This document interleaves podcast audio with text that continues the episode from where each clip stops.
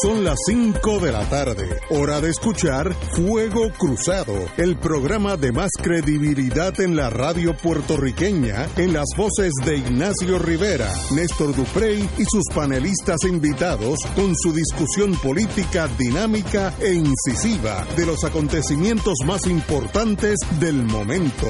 Fuego Cruzado comienza ahora.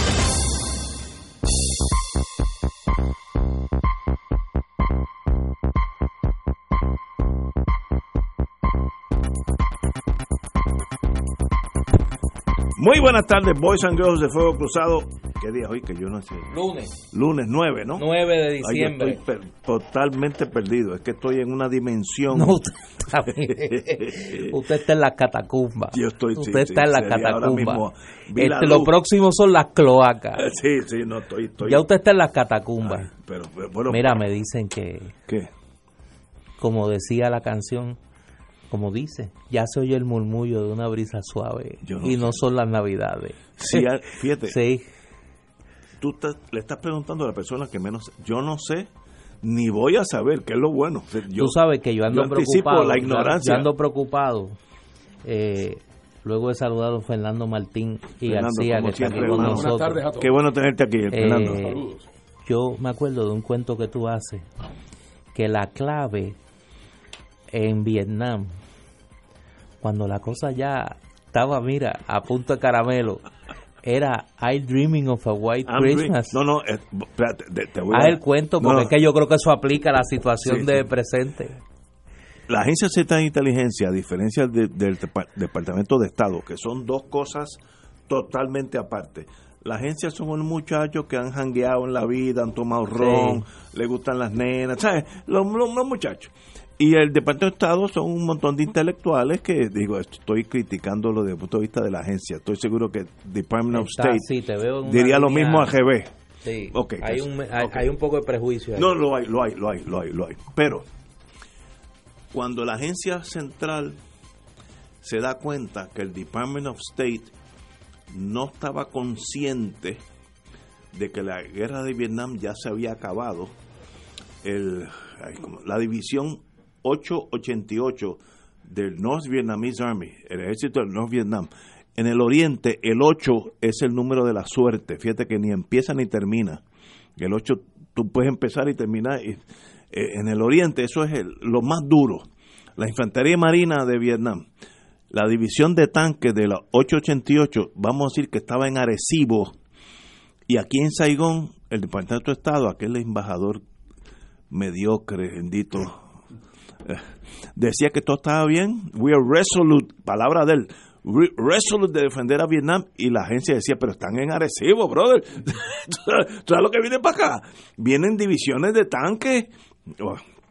Entonces, la agencia dijo, bueno, no podemos contar con el Department of State, vamos a salvarnos nuestros. Y el code name era en los Armed Forces Radio, la radio de, la, de las Fuerzas Armadas en Vietnam, que empezaran a tocar I'm Dreaming of a White Christmas por Bing Crosby. Si tú oías más de dos veces eso corrido, Era la hora de mover. arrancar y te, fuiste. tienen que hacer eso. Y y entonces, entonces, literalmente esas grabaciones existen, no me las existen. I'm dreaming of Si a tú white si tú Christmas. y la gente cogiendo y guindando los helicópteros. ¿te acuerdas?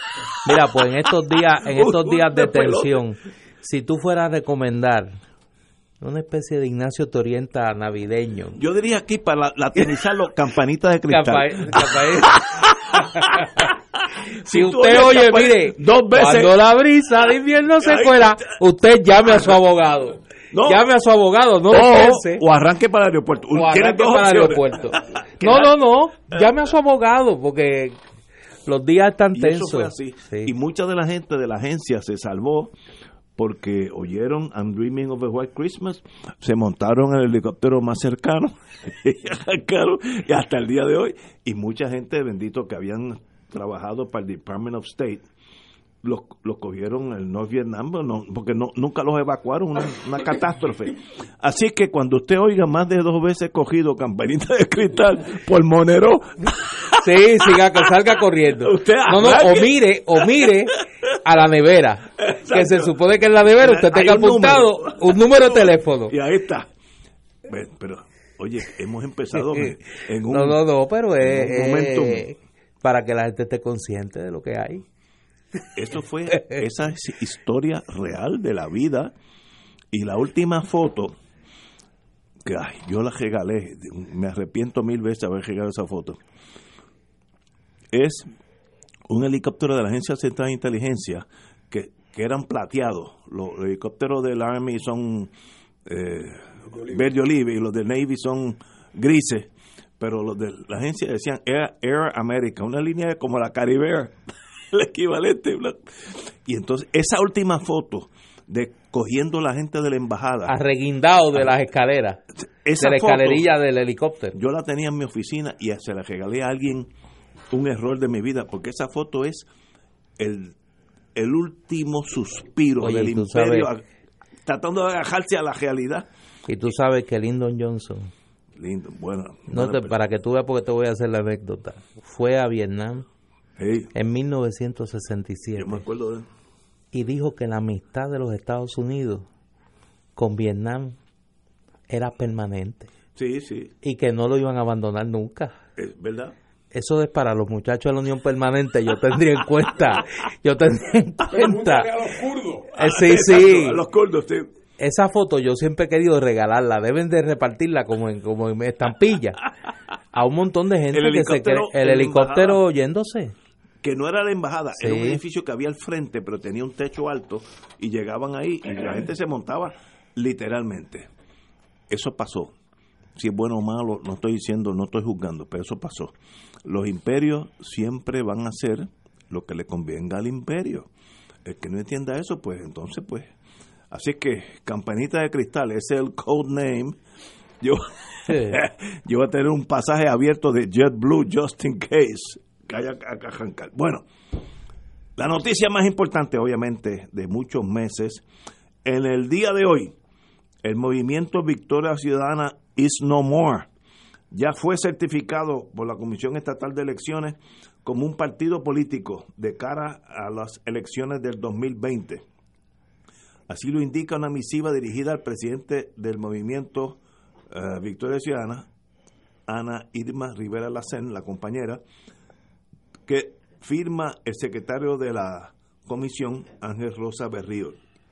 Cito, la comisión certifica al movimiento Victoria Ciudadana como un partido por petición a nivel isla, con todos los derechos y prerrogativas que el Código Electoral de Puerto Rico para que el Código Electoral de Puerto Rico para el siglo XXI, según enmendado, garantiza a los partidos por petición a nivel isla tras la, certificación, los líderes del movimiento, la señora, la compañera Lúcaro y, el compañero Natal, aspirante a la gobernación y a la alcaldía de San Juan, se expresaron mediante sus redes sociales. Bueno, gracias a los sobre 53 mil personas que dieron su endoso y a los cientos de voluntarios y voluntarias que calle a calle, sol a sol y firma a firma constituyeron este movimiento. Así que a los efectos jurídicos, para el 2020 va a haber cuatro partidos, por lo menos cuatro partidos, ya formales, certificados, eh, y la, la pregunta que se levanta, ¿qué quiere decir eso? Va a haber cuatro partidos, ¿qué inclinación tiene Victoria Ciudadana? Yo no sé, me gustaría preguntar cómo afecta eso al Partido Independentista, al Partido Popular o el Partido Nuevo, como ustedes quieran. ¿Qué quiere decir eso en blanco y negro? Don Fernando Martín, usted que es, presidente de uno de, esos partidos. Bueno, yo no, sé si, si, debería corresponder a, Néstor este primer turno. No, no, porque él está, dentro, él está dentro. él está dentro. Oye, quiso pasar la bola, ¿viste? ¿Viste? No, no, no. Mira, yo, yo soy un experto en inscripción de partidos. No, no, usted está aquí el perito. Yo soy, un yo soy un neófito como en la fraternidad. Yo estoy aquí Así es que francamente, pues por lo tanto, en primer lugar, claro, para mí no, no es ninguna sorpresa, era ellos llevaban un, ritmo de, entrega de firmas que los iba a llevar a, inscribirse, a pesar de las dificultades que la comisión siempre representa a veces obstáculos más graves, a veces menos graves. Eh, pero me parece a mí que no estaba en duda en ningún momento de que, el movimiento eh, de Victoria Ciudadana se iba a convertir en un partido político inscrito.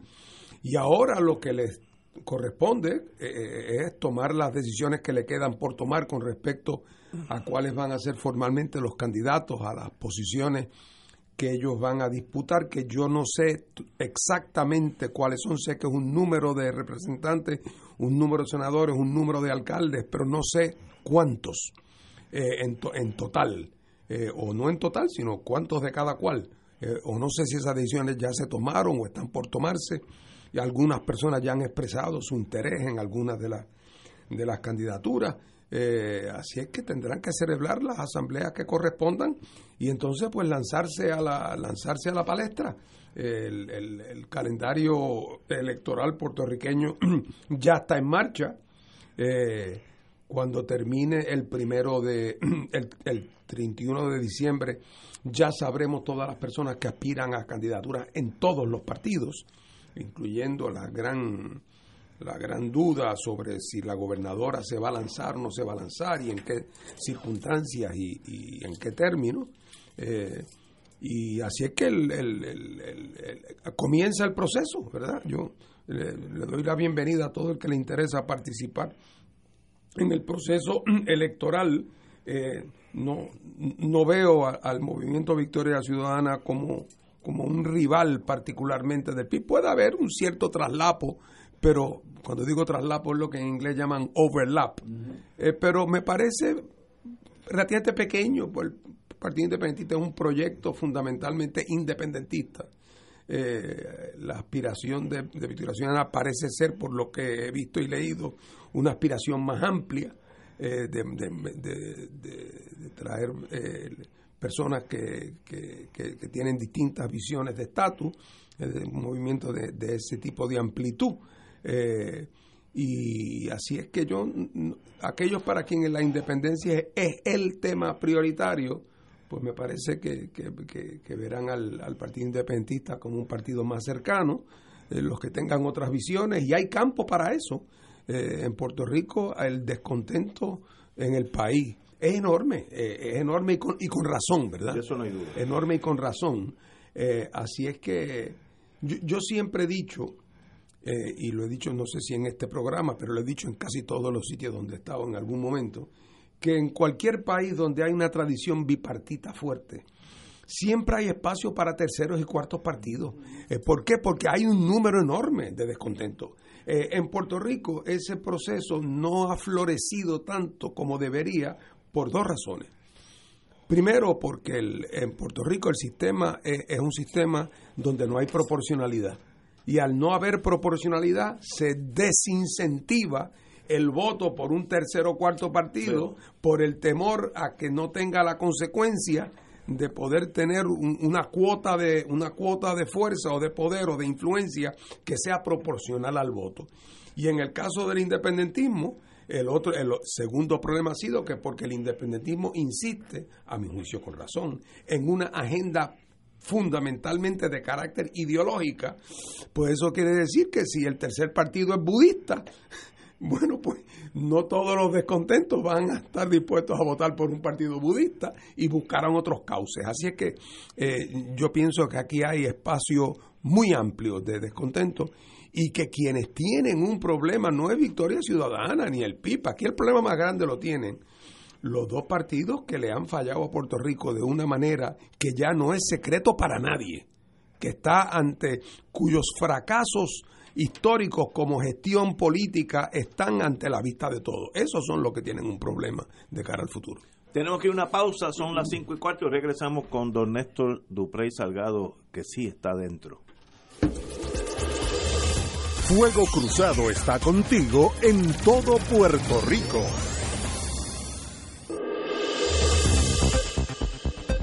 Y ahora continúa Fuego Cruzado. Amigas y amigas, regresamos. La noticia obviamente más importante en el día de hoy es que Victoria Ciudadana ha sido ya certificada como un partido bona fide para las próximas elecciones, así que en las próximas elecciones habrán cuatro eh, slots para uno decidir. Cuatro columnas. Cuatro columnas, eh, si entre Partido Nuevo, Partido Popular, Victoria Ciudadana y Partido Independentista, no en ese orden necesariamente. ¿Cómo afecta eso el cuadro político hasta esta mañana, que eran de tres partidos y ahora son cuatro? ¿Qué diferencia hay, si alguna? Bueno, déjamelo primero, pues obviamente... Eh, Felicitaciones de paso. Gracias, gracias. Primero que nada, desde aquí, pues enviar un abrazo y una felicitación a las decenas de personas, de voluntarias y voluntarios en toda la isla, que fueron la espina dorsal de este esfuerzo que hoy permite que la Comisión Estatal de Elecciones certifique al movimiento Victoria Ciudadana como la cuarta opción electoral del país en la elección del 2020. Obviamente ahora corresponde eh, corresponden varios pasos, unos nuestros y otros de la Comisión Estatal de Elecciones. Ya la semana pasada eh, nosotros habíamos comunicado, la dirección de Victoria Ciudadana, al presidente de la Comisión Estatal de Elecciones que en inminencia de este evento, pero conscientes de que el mismo no se iba a dar eh, durante, eh, previo al primero de diciembre, que es el comienzo del periodo de erradicación de candidatura, pues estábamos solicitando que la comisión se expresara sobre si a Victoria Ciudadana se le va a dar una prórroga para la erradicación de las candidaturas. Es decir, las personas que aspiren a puestos eh, por Victoria Ciudadana, como todos los partidos, tienen hasta el 30 de diciembre para radicar sus candidaturas. En el caso nuestro, nosotros venimos hoy a la condición de partido por petición, eh, en la que en esta semana me imagino, de hecho, adelanto que esta tarde yo me voy unos minutos antes del programa porque tenemos reunión eh, reunión extraordinaria de la dirección del Comité Coordinador Provisional de Victoria Ciudadana, porque hay unas decisiones obviamente institucionales que hay que tomar y hay eh, eh, una gestión ante la Comisión Estatal de Elecciones sobre este tema. Lo que se hace es lo mismo que se hace en los demás partidos y movimientos políticos. Como en el Partido Independentista Puertorriqueño, nosotros tenemos que comunicarle a, a la Comisión Estatal de Elecciones cuál es el método de selección de los candidatos para eh, las elecciones del 2020. Una vez la comisión eh, toma conocimiento de ese método, tenemos 15 días para convocar eh, la celebración del mismo. Nosotros estaremos escogiendo el método de celebración de asambleas, como hemos dicho desde la fundación del movimiento. Se van a celebrar ocho asambleas distritales durante el último fin de semana de enero obviamente es totalmente anticlimático celebrar esas asambleas en el periodo navideño, así que esperaremos el final de la larga temporada navideña puertorriqueña, que sabemos que termina luego de las fiestas de la calle San Sebastián, para celebrar nuestras asambleas de distrito y el 2 de febrero se estaría celebrando la Asamblea Nacional, donde se seleccionarán eh, las candidaturas a la gobernación, a la comisaría residente y a Senado y Cámara por acumulación. Nosotros tomamos la decisión en la asamblea que se celebró en Dorado sobre los objetivos electorales del movimiento Victoria Ciudadana de que íbamos a postular dos candidatos al Senado y dos candidatos a la Cámara por acumulación. Esos, esos candidatos serán seleccionados y candidatas serán seleccionados en la asamblea que se celebrará el 2 de febrero. Eh, en las asambleas de finales de enero se van a seleccionar los candidatos a Senado por distrito, representante por distrito, eh, alcaldías y legislaturas municipales y en este momento estamos en el proceso de decidir finalmente dónde vamos a nominar candidatos a las alcaldías, candidatos a representantes por distrito, si tomamos una decisión de nominar candidatos a la legislatura municipal en todos los municipios y al Senado eh, en todos los distritos senatoriales. Eh, Ahora viene un periodo de, me imagino que la dirección, particularmente la compañera Anaíma Rivera Lacén y el compañero Héctor Alejandro, que ha estado coordinando todo este esfuerzo electoral, se reunirán con el presidente de la Comisión Estatal de Elecciones. Nosotros ya hemos anunciado unas decisiones sobre el tema del fondo electoral, que hemos renunciado al mismo. Y eh, hay unos temas administrativos que me imagino que se discutirán, de los cuales nosotros no hemos tomado decisión sobre qué vamos a hacer. Eh, hay un tema que ya sí hemos tomado un paso, que lo hicimos esta tarde, y es que el compañero eh, Manuel Natal, representante hasta hoy independiente, hoy representante a la Cámara por el Movimiento Victoria Ciudadana, está solicitándole al presidente de la Cámara, Johnny Méndez, que sea reconocido como el portavoz del Movimiento Victoria Ciudadana en la Cámara de Representantes con derecho a pertenecer a todas las comisiones de ese cuerpo legislativo y el compañero Natal está anunciando que eh, está renunciando a cualquier compensación adicional que pudiese recibir por ser elevado, ser reconocido a la condición de portavoz de un movimiento político electoral en la Cámara de Representantes. Ese es el primer paso que hemos dado como consecuencia de la certificación que emite la Comisión Estatal de Elecciones, en este caso en la Cámara, que es donde único tenemos en este momento representación legislativa en las dos cámaras, tenemos representación en algunas legislaturas municipales y esos efectos las compañeras y compañeros que están en esos cuerpos legislativos municipales harán una petición similar. Yo escribía hoy en, el, en Twitter un, un tweet recordando una frase de don Gilberto Concepción de Gracia, que yo sé que Fernando se debe de acordar. Cuando don Gilberto Concepción de Gracia y las personas que decidieron fundar el Partido Independentista puertorriqueño anunciaron esa decisión, Luis Muñoz Marín dijo que primero Gilberto Concepción de Gracia cumpliría 100 años antes de inscribir el Partido Independentista. Y el día que culminó la inscripción del Partido Independentista le envió un telegrama y le dijo, ayer cumplí 100 años en Culebra. Eh, y, y, lo que mucha gente no sabe es que la razón por la cual Muñoz se atrevía a hacer esa amenaza es porque en aquel tiempo para usted lograr la que alguien le diera la firma para inscribir al PIB, tenía que ser ante un juez, ante un juez.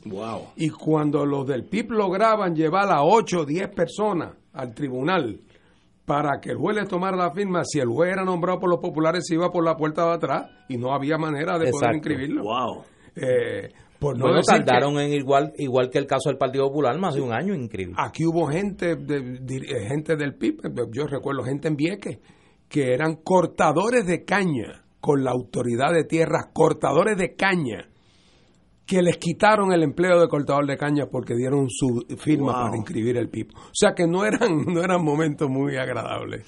No, y yo lo yo coloqué ese tweet porque yo sé que en un momento dado mucha gente se burló de la idea de la inscripción del movimiento Victoria Ciudadana. Hubo un exgobernador eh, popular que, embriagado por su odio, decía en cada esquina donde se podía parar que eso era un partido que estaba en la mente de Néstor Dupré y de Manuel Natal. Eh, pues hoy yo le tengo noticia a ese muchachón Victoria Ciudadana va a estar en la papeleta a pesar de todo lo que hiciste para que no estuviera. Y yo creo que en ese sentido eh, tenemos un reto grande. Eh, y yo quizá alguna gente no me entiende cuando digo esto. Nosotros vamos a un evento electoral donde hay un alto nivel de cinismo, de apatía, de desesperanza. Y como bien decía Fernando, nos, en manos nuestras está que nosotros seamos los depositarios de la confianza de esa gente que ya no confía en nadie. Y eso no se puede lograr con arrogancia, no se puede lograr insultando al adversario, no se puede lograr usando la misma moneda de curso legal de la vieja política. En ese sentido yo he dicho, y pues eh, a costa de la incomprensión de algunos, que nosotros en Victoria Ciudadana tenemos que ser humildes nosotros en Victoria Ciudadana tenemos que dejar a un lado cualquier tentación a la soberbia. Y nosotros tenemos que reconocer que los adversarios nuestros no son ni los populares, ni los PNP, ni los pipiolos, ni los no afiliados. Son la apatía, son la desesperanza, son la, es la corrupción, es la colonia, es la incompetencia, son los males endémicos que han hecho que el país haya caído donde está en este momento. Y en ese sentido, el reto grande que tiene Victoria Ciudadana es que los que eh, a bien seamos depositarios, si es que así fuera, de la confianza de las delegadas y delegados de Victoria Ciudadana, representemos eso, porque de lo contrario seremos una mala copia de la vieja política. Y para eso la gente tiene el original, los partidos de la vieja política. Yo creo que aquí hay dos grandes fuerzas que van a la elección, la vieja política y los instrumentos de cambio que el país tiene ante sí. Me parece que tiene dos opciones de la vieja política y dos opciones de cambio y el país tiene que decidir a cuál le, a, cuál le presta su voto, le presta su confianza y la gran incógnita que me parece que queda en esta, en esta elección es si el país va a apostar por el cambio en cualquiera de sus dos manifestaciones o va a apostar por el más de lo mismo en cualquiera de sus dos manifestaciones. En los dos partidos principales, los partidos de la vieja política, hay fuerzas que pugnan por el cambio y fuerzas que pugnan por el más de lo mismo. De la solución de ese conflicto, del cómo se resuelva internamente ese conflicto, va a depender mucho de lo que pase en noviembre, pero mientras tanto, nosotros tenemos el reto grande en Victoria Ciudadana de no defraudar la confianza de la gente que está tan hastiada, que está tan decepcionada, que está tan eh, que está tan desesperanzada de que del proceso electoral pueda surgir un instrumento de cambio. En lo que a mí respecta, para los que están preocupados por mi destino en este programa, yo he dicho que he colocado mi nombre a disposición de las delegadas y delegados de Victoria Ciudadana para ocupar una de las dos eh, eh, de los dos espacios que abre la papeleta eh, para la Cámara de Representantes por acumulación. Esa decisión no se tomará hasta la asamblea del 2 de febrero. De lo que pase en esa asamblea, pues dependerá obviamente mi permanencia en este programa porque me parece que es deshonesto ser analista y protagonista a la vez y en ese sentido pues le he comunicado a la gerencia de, Radio Paz 810 y a mis compañeros de panel que una vez eso se dilucide, pues obviamente yo estaré tomando las decisiones que el resultado de esa asamblea me obligue a tomar. Señores, tenemos que ir a una pausa y regresamos con Fuego Cruzado. Fuego Cruzado está contigo en todo Puerto Rico.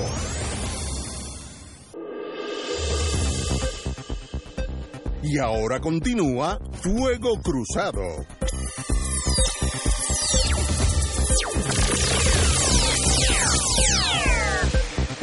Amigos y amigas, regresamos a Fuego Cruzado. Estábamos analizando la noticia. Yo creo que es de suma importancia para las elecciones eh, de aquí a 11 meses.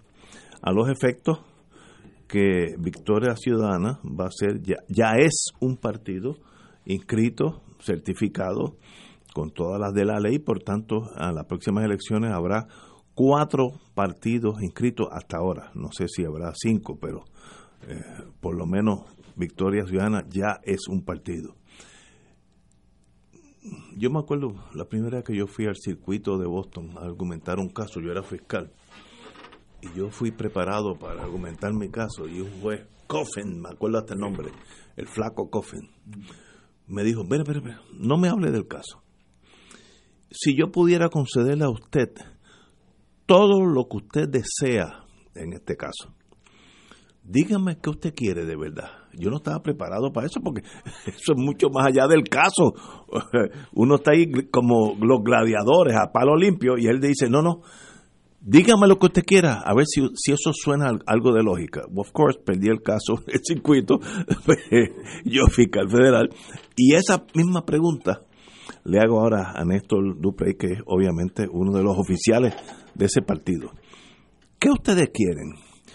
Si yo pudiera darles a ustedes, yo tuviera el poder más absoluto del mundo, concederle a Victoria Ciudadana todo lo que ustedes ambicionan, ¿qué ustedes me pedirían? Pues bien sencillo, nosotros acordamos en el proceso de organizarnos como movimiento, nosotros tenemos una peculiaridad que es una virtud y puede ser para algunos un problema. Nosotros somos un movimiento que lo componemos personas que venimos de distintas experiencias políticas y de distintas experiencias de activismo social. Hay gente que viene del partido eh, del pueblo trabajador, hay gente que viene de la experiencia de la candidatura independiente de Alexandra Lúgaro, sabemos quienes venimos del Partido Popular, hay gente que viene del PNP, estadista. eh, unos del PNP, otros estadistas que no militaban en ese partido. Hay gente que no ha tenido ninguna experiencia política, que es la primera vez que se involucran en el proceso político.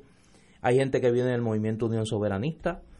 Eh, y nosotros decidimos que a pesar de nuestras diferencias, que las tenemos y las vamos a tener, podíamos ponernos de acuerdo en unos puntos sobre qué hacer con el país.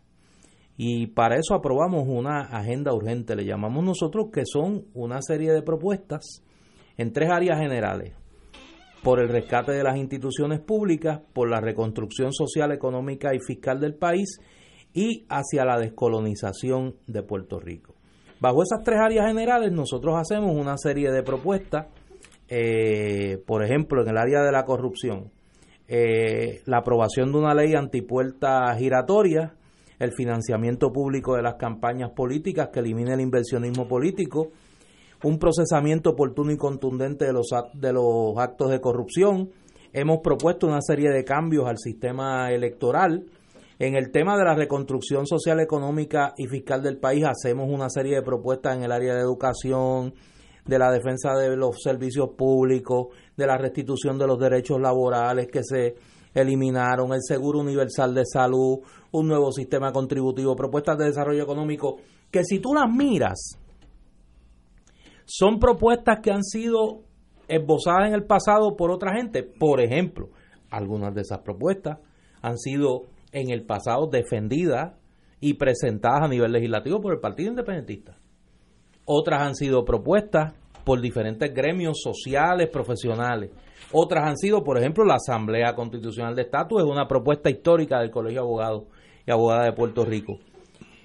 Pero no han tenido la posibilidad de convertirse en realidad por distintas razones. Pues son parte de una agenda pendiente de país.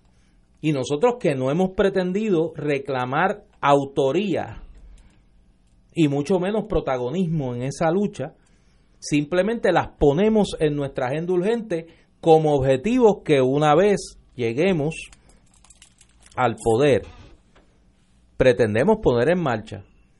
Y hemos intentado, y ese es parte del proceso que ahora tenemos la segunda parte, una vez inscritos como movimiento electoral, que el liderato de ese proyecto amplio, participativo, plural, que es Victoria Ciudadana, represente esa diversidad. Por eso tenemos una candidata a la gobernación que se ha ofrecido y que pues hasta el momento no ha habido nadie más que radique para esa candidatura, la, compañera que es Alexandra Lúgaro, que es independentista. Y hasta ahora la única persona que se ha propuesto para el cargo de comisionada residente es estadista. Y para la Asamblea Legislativa tú tienes personas que son independentistas, personas que somos libre asociacionistas, personas que son estadistas, personas que no tienen una preferencia de estatus particular. ¿Qué nos une? La agenda urgente, que está publicada. El que quiera leerla está en victoriaciudadana.com. Además de eso, tenemos un compromiso ético. Porque aquí no puede venir, esto no es un ventetú, como dijo alguien. Esto es un movimiento político que tiene una agenda y que tiene unos compromisos éticos que exige a las personas que vayan a aspirar a puestos políticos por Victoria Ciudadana suscribirlos como parte de los requisitos para ser candidata o candidata. ¿Que eso es una nueva manera de organizarnos políticamente? Mira, probablemente. ¿Que eso trae dificultades? Claro que sí, porque somos gente que pensamos diferente en, algunos elementos, pero entendemos que tenemos que anteponer lo que estamos de acuerdo por sobre las diferencias. ¿Cómo lo hemos hecho? Como único permite la ley electoral. La ley electoral de Puerto Rico no permite alianza. Yo estoy seguro, y esta es mi opinión, la de Néstor Duprey, sentado en esta silla de analista político. Si la ley electoral permitiese alianza, yo estoy seguro que habrían alianzas electorales en las elecciones del 2020 en Puerto Rico. Y que el escenario político sería mucho más simple que el actual. Pero no las permite. La única manera de que personas diversas podemos ir en un proyecto común al proceso electoral es organizando un movimiento. En las reuniones que nosotros tuvimos previo a la creación de Victoria Ciudadana, nosotros discutimos todas esas opciones y llegamos a la conclusión que la forma más práctica desde el punto de vista de la ley electoral era esta. Y yo confío en que nosotros tengamos la madurez, la humildad, la capacidad para poder estar a la altura de las exigencias del país Yo confío eso y ese es el gran reto que tenemos por delante. ¿Pero en qué creemos? En nuestra agenda urgente. ¿Y esa agenda urgente dónde se consigue? Victoriaciudadana.com. Sí. Agenda urgente. Pero gira alrededor de esos, tres de esos tres principios generales. El rescate de las instituciones públicas, la reconstrucción social, económica y fiscal del país y la descolonización de Puerto Rico. Los votos que irán o no irán a Victoria Ciudadana, ¿de dónde salen? Esos votos. hoy es el día de elecciones. ¿Dónde, dónde tú vas a jalar esos votos? Yo creo que van a salir de distintos, de distintos pozos electorales. Yo, yo coincido en el análisis y no nos pusimos de acuerdo con Fernando. Yo creo que aquí hay un gran, un gran, eh, un gran mar de personas que están insatisfechas con las opciones políticas tradicionales. La palabra que lo usó fue descontento. y es absolutamente yo creo que nosotros vamos a ser el gran vehículo del descontento electoral. Eh, si no lo fuéramos sería un fracaso nuestro. Si nosotros no podemos convertirnos en el vehículo electoral del descontento, habremos fracasado en nuestra en nuestro objetivo electoral. Pero no basta y ese es mi y yo en eso yo yo no voy a dejar quien soy de ser quien soy yo no voy a dejar de ser quien soy, como pienso, como digo las cosas, porque ocupo no, o, no ocupo un espacio en un lugar o en otro. Yo voy a ser la misma persona, yo soy la misma persona y pienso igual. Y digo las cosas como las pienso donde quiera que estoy. O sea, si nosotros no nos presentamos como una opción humilde y creíble ante el país, la gente que está descontenta con el proceso político no va a confiar en nosotros, van a decir, ustedes son más de lo mismo. Y ese es el gran reto. Ah, si lo podemos hacer, los próximos meses lo dirán, pero si no podemos entender que haciendo lo mismo el resultado será el mismo, vamos a fracasar o habremos fracasado en nuestro objetivo electoral, de ser el vehículo, como dice muy bien Fernando, del descontento con lo que hay. Antes que todo, pues en el plano mío personal, sabe que te lo felicito a todos ustedes por inscribir un partido, sé que eso no es ningún llame, y aquí tenemos un experto en inscripciones de. Es un inscriptólogo. y eso no es fácil, eso requiere mucho trabajo, más, más de lo que la gente piensa, eh, pero ya están ahí, así que ahora let it be. Como dicen los un cirujano que me dijo, it is what it is, cuando me dijo que me tenía que operar, it is what it is, la cosa es como es y ahí ahí están ustedes ante ese momento histórico. Vamos a ver qué pasa. Vamos a ir una pausa y regresamos. Yo quiero saber cómo todo esto desde el punto de vista de la dirección del Partido Independentista, cómo ve todos estos nuevos desarrollos. Vamos a una pausa. Esto es Fuego Cruzado por Radio Paz 810 AM. Y ahora continúa Fuego Cruzado. Regresamos amigos, amigas, estamos analizando el la noticia para mí importante, tal vez de la más importante en este año, es que para las próximas elecciones vamos a tener cuatro partidos políticos Pero no ya inscritos. hablar del PNP, que te veo que está no, ahorita, ahorita vamos a hablar de eso. Sí, la, la, eso. la, victoria es inminente. Así ¿De que, quién? bueno, la victoria. Yo dije. la victoria es inminente. Pero hay cuatro partidos. Victoria Ciudadana acaba de ser certificada por la Comisión Estatal de Elecciones, así que va a haber cuatro partidos. Ya eso es un hecho. Fe accompli, diríamos allá en, latín eh, o en francés. Eh, y mi análisis ahora, ya que existe ese movimiento, cómo el Partido Independentista puertorriqueño observa ese nuevo devenir político si es positivo, si es negativo, si es irrelevante, si es, si es muy importante. No sé cómo los independentistas ven este nuevo desarrollo. Compañero. En un país donde la tasa de participación electoral ha venido bajando en las últimas elecciones, donde los partidos tradicionales que han gobernado están en un desprestigio muy grande, donde además ese desprestigio se le añade que esos partidos no tienen proyecto, no tienen proyecto, eh, y que son los responsables de las crisis principales de desgobierno que sufre Puerto Rico, por definición los responsables son los que han estado al mando del barco y que uno se pregunta cómo el barco este pudo haber llegado a este pantano, pues por culpa de los capitanes que tuvo, es que, es que no hay otra explicación. Entonces, en esa circunstancia, además, una elección que se da en un momento nuevo en Puerto Rico, esta es la primera elección después de la Junta. Esta es la primera elección después de Sánchez Valle. Esta es la primera elección, para colme cuento, después del verano del 19. O sea que hay, hay indicios de que se da un ambiente donde la gente va a ir con una actitud distinta. Ojo, no me malentiendan. El PNP y el Partido Popular van a sacar un chorro de votos. Y el PNP y el Partido Popular van a sacar un chorro de votos, primero porque hay mucho voto todavía que es pura tradición. Los que siempre han votado así y así fueron, y así era papá, y así era abuelo, y esos van a votar así.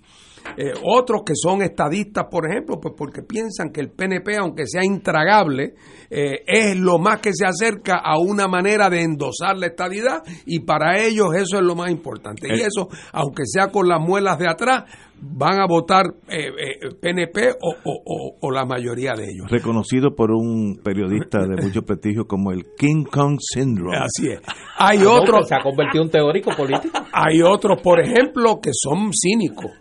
Y, cuando digo cínico es sigue, no, no, mira, este problema, este problema X de los desperdicios sólidos o del desempleo entre la juventud o del problema de vivienda, eso no lo va a resolver ni el Partido Popular ni el PNP. Pero como uno de los dos va a ganar, yo me voy a apuntar en uno de los dos para ver si yo consigo algo, por lo menos un trabajo verano para la nena por lo menos un puestecito de fiscal para el sobrino. ¿ah? Entonces, pues, pero es, es un voto sin ilusión. es un voto sin ilusión. Puramente para, déjame por lo menos sacarle algo, aunque no va a beneficiar al país, pero me puede beneficiar a mí que lo necesito para X, Y o, para alquilar aquel, eh, aquel edificio que tengo vacío ahí en Bayamón hace tres años y lo necesito, estoy atrasado en la hipoteca, a ver si me lo alquila el municipio. Que hubo eh, uno. Ah, los hay, en todos los municipios los hay. Eh, y entonces, bueno, así que van a sacar votos, pero por el otro lado, es igualmente cierto que cada vez hay más gente que se cuestiona si ese comportamiento, que es el que han exhibido históricamente en los últimos 20 años, los ha llevado a, ningún sitio. Eh, y pienso en el caso del PIB en particular, aquellos que son simpatizantes de la independencia. Y la independencia tiene simpatizantes, es como el ron hay 150 grados prueba y hay, o sea, eh, pues Lolita Lebrón es 150 grados prueba. ¿ah? Fulano, un muchacho joven que está empezando, que tiene ciertas simpatías, pero que todavía no se compromete, puede ser en 10%. Esa, en algún momento, pero en ese, en, ese en ese arco amplio de simpatía por la independencia, yo pienso que cada vez va a haber más gente que piense que la única manera efectiva de contestar lo que ha pasado en Puerto Rico, particularmente en estos últimos cuatro años, con la Junta, con las actitudes del gobierno de los Estados Unidos, con los cocotazos cada vez que el presidente Trump nos pasa por el lado, que la única manera de contestar eso es con un reclamo de protesta y no hay uno más efectivo que el de la independencia, para los que son simpatizantes o creyentes en la independencia, naturalmente. Y yo pienso que como ese potencial está ahí y es mucho más amplio que el voto tradicional del PIB, ahí hay un espacio de crecimiento grande, sólido, orgánico para nosotros y que, y que el momento me parece muy apropiado. Eh, y, no faltará otra gente que por distintas razones individuales, idiosincráticas o porque vieron la labor de Juan y la labor de, de, de, de, Denny eh, o porque creen en, eh, se identifican con los, con los temas que María de Lourdes ha defendido, que van a ser nuestros candidatos nacionales, pues pueden, pueden tener ese voto también. Pero yo creo que fundamentalmente Estamos hablando del potencial para convertir en un bloque electoral sólido a una simpatía independentista en Puerto Rico que, es mucho más grande de lo que tradicionalmente se vota, porque en el pasado muchos que tienen esa simpatía no han visto la afirmación ideológica y la declaración ideológica y el reclamo de independencia como algo prioritario. Yo creo que las circunstancias están dadas para que, para que en este caso sí se le vea de esa manera. Compañero. Yo creo que aquí nos encaminamos y eso es algo que lo vamos a poder saber esa noche de noviembre con los números en la mano, pero lo que uno escucha y uno ve por ahí esta va a ser una elección donde el voto mixto y el voto por candidaturas va a llegar a unos históricos eh, impensables hace dos ciclos electorales. Yo creo que nosotros vamos a ver una avalancha de votos de las maneras más creativas posibles. Yo sé que eso es lo, lo políticamente incorrecto y que el voto una sola cruz es en la moda histórica en nuestro país, pero yo creo que no. Yo creo que aquí la gente va a hacer cualquier cantidad de combinaciones de cruces posibles eh, en detrimento de los partidos eh, de los partidos más longevos el, eh, en, términos de el uso del poder. Fíjate que aquí aquí nosotros hemos tenido un sistema político que desde 1948 ha excluido, ha estado diseñado para excluir unos sectores sociales y políticos del poder. Los independentistas no han estado en el poder, ni como individuos, ni como movimientos políticos. Es un diseño que se hizo para que los partidos que eran más estaban más inclinados a los Estados Unidos en la Guerra Fría controlaran el poder y han estado excluidos del área de del área de gobernanza del país. A eso hay que sumarle el descontento progresivo, no es de ahora, ni es del 2016 con el voto de Lugar Isidre. Aquí estamos recibiendo señales de desafiliación de los, del PNP y del Partido Popular hace varios ciclos electorales. Ah, que tuvo su, su tope histórico en el 2016 con las candidaturas de Alexandra Lugar y Manuel Sidre. Pero las venimos recibiendo. Yo creo que la elección del 2020 va a ser la elección que va a romper con ese ciclo político. ¿Qué va a producir? Pues mira, yo creo que puede producir aquí unas fuerzas políticas más niveladas y por debajo de lo que han sido los eh, márgenes históricos de voto íntegro de esas colectividades y que tengamos unos resultados más plurales en la Asamblea Legislativa, por ejemplo, y que tengamos unas eh, unos gobiernos de minoría, si esto fuera un régimen parlamentario, que no lo es, pero tengamos un, a un gobernador electo con menos del 40% de los votos. Yo creo que esa es una posibilidad y que lo y que haya una fuerza política o una combinación de fuerzas políticas que puedan ser la fuerza que decida la composición de una de las dos cámaras o de las dos cámaras y que se dé un escenario de una mayor pluralidad legislativa que no es que, que, que es un escenario inédito en nuestra historia reciente. Y yo creo que eso puede ocurrir. Ah que a lo mejor no ocurre nada. Y el PNP y el Partido Popular se mantienen en, su, en sus históricos de siempre, por encima del 40%, el PIB aumenta 1 o 2%, y nosotros pues somos un fracaso estrepitoso en Victoria Ciudadana. Pero eso es lo que uno persigue por ahí. No. No. Es que yo, yo por eso, pues entonces yo tengo que concluir algo eh, que algo algo distinto va a ocurrir. Esta elección en esta elección algo distinto va a ocurrir. ¿Cuán distinto? Pues va a depender de muchas cosas que probablemente ocurran en este mes de diciembre. ¿Qué pasa en el PNP con Wanda Vázquez? ¿Qué pasa en el Partido Popular en su primaria? Todas esas cosas. Oye, y añado, únicamente para cerrar el ciclo, que si nos fijamos en lo que está ocurriendo fuera de Puerto Rico, que va a afectarnos, Puerto Rico tiene un caso pendiente vivo ante el Tribunal Supremo de los Estados Unidos, donde está impugnada la Constitución. Esta semana se ve. entonces, eh, el, si, si eh, Trump es o no es el presidente por los cuatro años después del 2020 va a tener un efecto decisivo sobre el rumbo que tomen las cosas en Puerto Rico. Lo que va a pasar o dejar de pasar con la actitud que muestre el gobierno de los Estados Unidos de aquí a las elecciones con distintos temas como son los económicos, como son los financieros, como son los gerenciales, como son los famosos los episodios del de esta noche juega el Joker. Todos esos elementos Eh, o sea, estamos ante un cuadro que no depende solamente de los protagonistas locales. Aquí hay fuerzas de afuera que están, muchas de ellas a punto de tomar, de tomarse decisiones con consecuencias. Cómo se manejen y se administren esas cosas, cuál sea la relación entre ellas, cómo se interpreten en Estados Unidos los resultados de esas próximas elecciones, todo eso es parte del cóctel. Yo estoy mirando desde afuera eh, tal vez sea injusto con eso, tal vez no estoy tan afuera como yo pienso. Tú no estás Eh, afuera. no, pe- no, pero, pero Tú estás dentro de quizá el voto decisivo aquí. Aquí hay un voto decisivo. el King Kong El Syndrome. King Kong Syndrome. No, no, no. Y otro voto decisivo que puede tener su primaria ahora. Esa primaria puede ser antes Ah, de la del verano. Pero, pero, pero, vamos a hacer. Aquí ha habido en la juventud de nosotros, de Fernando y yo, eh, y del Pro March que se acaba de ir, había básicamente dos partidos. Partido Popular, que era el número uno.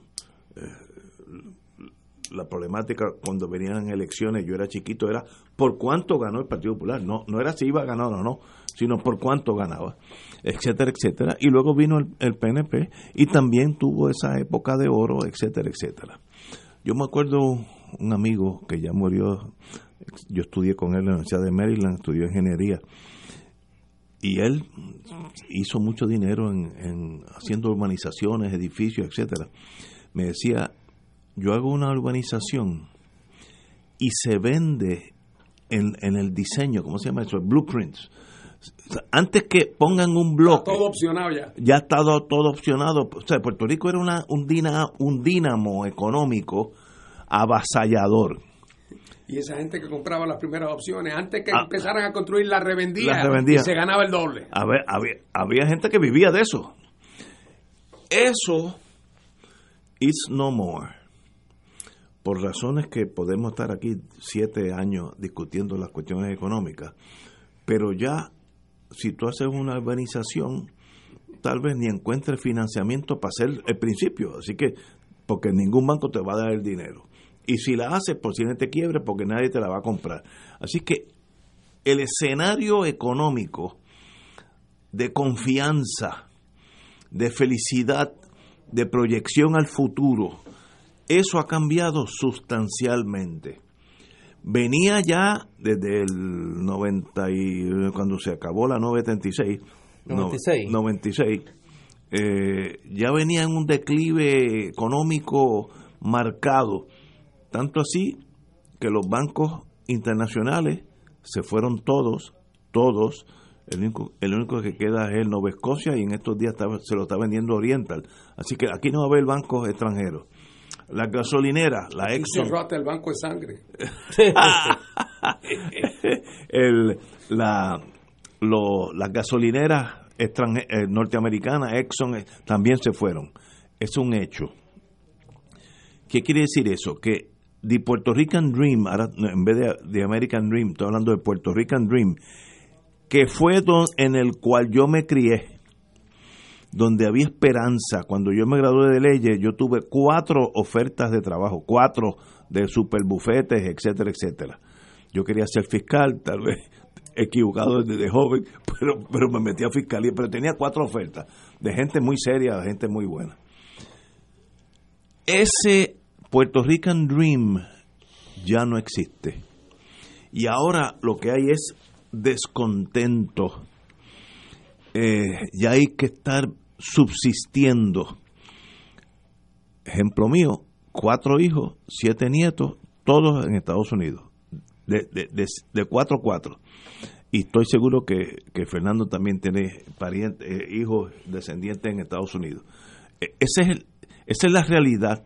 La economía de nosotros ya no jala el momentum, el, el- el equivalente a una fuerza que motive a que un muchacho que se graduó de ingeniería eléctrica se quede en Puerto Rico. Ahora, pues no tiene trabajo, se, pues, se va a trabajar con la Boeing o, o lo que sea. Así que the Puerto Rican Dream is over.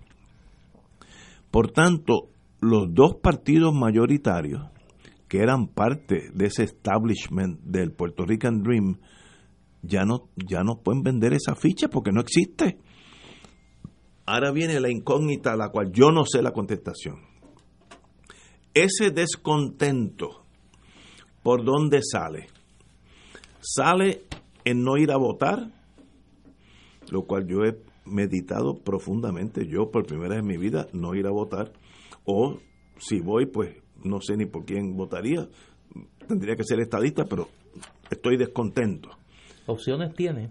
opciones puedo tener, pero el hecho de que yo, yo, King Kong, y estoy usando esto en el sentido positivo, que no cuestionaba, estoy cuestionando, quiere decir que en Puerto Rico hay un, un desasosiego electoral más profundo de que los partidos clásicos se dan cuenta. Los partidos clásicos todavía están vendiendo el Cadillac B8, cuatro puertas, eh, con, con rooftop, ¿te acuerdas que ya están vendiendo el mismo modelo de automóvil de hace 40 años? Esa es de hoy.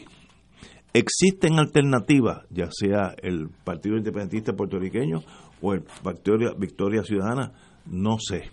Ahora, la pregunta que tal vez si uno fuera, si uno tuviera acceso a los psiquiatras, en la Agencia Central de Inteligencia usan esos psiquiatras, ese descontento por dónde sale. Va a salir pro estadidad, va a salir pro independencia, va a salir victoria ciudadana. Ahora, el que, el que no cuestione que en Puerto Rico hay un descontento con el establishment político, vive en la luna. Aquí hay un profundo descontento, profundo. Mire, yo cuando voy al tribunal, a Bayamón, cojo el tren, a veces cojo la guagua para San Juan, hay que escuchar el pueblo el desdén que le tienen al establishment político. Es una cosa que si usted no coge una guagua o el tren, usted no se da cuenta porque usted vive en una burbujita y usted piensa que esa burbujita es el mundo. Oiga lo que está pasando en Puerto Rico. Toda esa, esa, esa frustración, lo que fuimos una vez y lo que ya no somos, genera frustración. Hay algunos, los más jóvenes, que cogen un JetBlue y se, y se van de Puerto Rico. 400 mil personas se han ido. Eso es un hecho también. Eso afecta a las elecciones. Podría ser que ese voto descontento se vaya y entonces no cuenta. Y nos quedamos los, viejitos aquí con King Kong haciendo la misma cosa. Puede ser. Ahora, que hay un descontento y esa bomba puede estallar en cualquier momento electoralmente, eso es muy posible. Si yo fuera de una embajada extranjera en Puerto Rico, si esto fuera una república, yo diría, mire, mi jefe de inteligencia, en Puerto Rico cualquier cosa puede pasar en las próximas elecciones, cualquier cosa, porque esa, esa, ese estallido de negatividad, de, desasosiego, de desconsolación, eh, mi nieta se gradúa de enfermera, graduada, etcétera, y se tiene que ir a trabajar a Florida porque aquí no va a conseguir empleo. Eso frustra. A mí me hacen, a mí me hacen falta todos mis nietos todos los días. Y uno empieza a, sentirse. ¿Por dónde sale esa presión? Es como un volcán. ¿Por, dónde, por, ¿Por qué lado sale? Yo no tengo la menor idea. Ahora, esa presión está ahí. Y lo más sorprendente es que los dos partidos mayoritarios, el mío y los populares, no se dan cuenta de ese estallido que viene. Pueden ser que uno de esos dos se lleve todos los votos y ganen por el 90%. Lo dudo, pero puede ser. Ahora, yo no, yo no estoy aquí con una bola de cristal, yo no decir quién va a decir. Ahora, que hay descontento, que hay casi una revolución pasiva. Existe, hablen con la gente. No hablen en su propio círculo de amigos, que todos somos universitarios y todos más o menos estamos bien. No, hablen con el que le sirve en el restaurante, tómese un tiempito y pregúntele. Hable, eh, eh, ¿sabe? Tome unos segundos para que usted sepa que aquí va a haber una explosión política. ¿Para qué lado? No sé. Vamos a una pausa. Fuego Cruzado está contigo en todo Puerto Rico.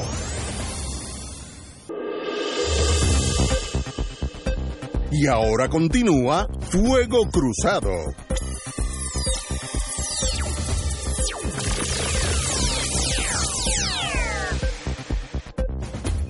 Regresamos, Boys and Girls de Fuego Cruzado. Gracias a los amigos que me mandan mensajes, algunos de desesperación. no estamos cantando todavía campanita de cristal. Oye, están preocupados. no hay que, salir. No, no, la gente está tensa. Hay un, hay un rush hacia el aeropuerto. No hay que salir de Puerto Rico todavía, así que suave. Bueno, pues señores, como dije anteriormente, las elecciones estas es un es muy difícil. Yo siempre he sido apostador político y uso una táctica que aprendí en la agencia central. Nunca hables con nadie que tenga educación colegial si tú quieres saber lo que está pasando en el país. ¿Tú quieres saber lo que está pasando en el país? Búscate el que está limpiando la calle, el policía de la esquina, el asistente al farmacéutico, no el farmacéutico, el asistente, etcétera, etcétera, el que te sirve en el, en el, en el restaurante. Esa gente es el país. Y si tú los tomas el tiempo de oírlos, tú sabes lo que está pasando. Usando esa táctica yo he ganado casi todas las elecciones. Digo, botellitas de vino entre amigos, porque yo tengo un sentido de lo que va a pasar. En esta estoy perdido. No me atrevo a apostar porque es que hay unas fuerzas tan explosivas. El Joker, si el FBI arresta a 10 personas en el PNP el año que viene, eso es un rumor que yo no sé nada de eso. Así que eh, pero fíjate que tú nunca dices que son cinco, son seis. tú siempre dices diez y este, once. Una vez dijiste once. hasta once. Pero ya se está hablando. Eso puede ser un factor. No. Es la formación en el sistema decimal. de 10, 10. Sí. eh, eso puede ser un eso afecta a las elecciones. Esa juventud descontenta, desconsolada, ¿por dónde va a usar esa fuerza? No sé. Por tanto, estas elecciones para mí, apostador de vino con mis amigos, es mucho más compleja que las, anteriores. Las anteriores yo sabía por cuánto íbamos a ganar, porque uno lo siente en el ambiente. Esta vez no hay, al contrario, hay un ambiente de silencio y ese silencio es muy peligroso, porque eso es como una mina, la mina hasta que alguien la pisa, está calladita cuando la pisa, vuela y vuela el soldado patas arriba. Eso es, el Puerto Rico de hoy es silencio y eso no es bueno para una sociedad. Pero vamos, hay esperanza. Oye, qué bueno, y es que yo me siento también. Voy a plantar bandera y hoy, y voy a nosotros. Pedro Pierluisi, mi querido amigo Jennifer González, oficializaron ayer juntos sus aspiraciones políticas. Me siento ya, ya fíjate, ya todo lo que dije anteriormente lo borré. ¿En serio? El precandidato a la gobernación del Partido Nuevo, Pedro Luisi, aprovechó la radicación oficial de su aspiración para lanzar un mensaje de estatus político en, la, en el que pareció tirarle una indirecta a la gobernadora Wanda Vázquez, quien ha querido desvincularse de ese tema y que ha dejado en suspenso si será su contrincante en más en unas primarias. Ayer Pierluisi y, y González eh, radicaron sus respectivas candidaturas frente a figuras prominentes de La Palma, incluyendo alcaldes, legisladores y el presidente de la Cámara, Johnny Méndez.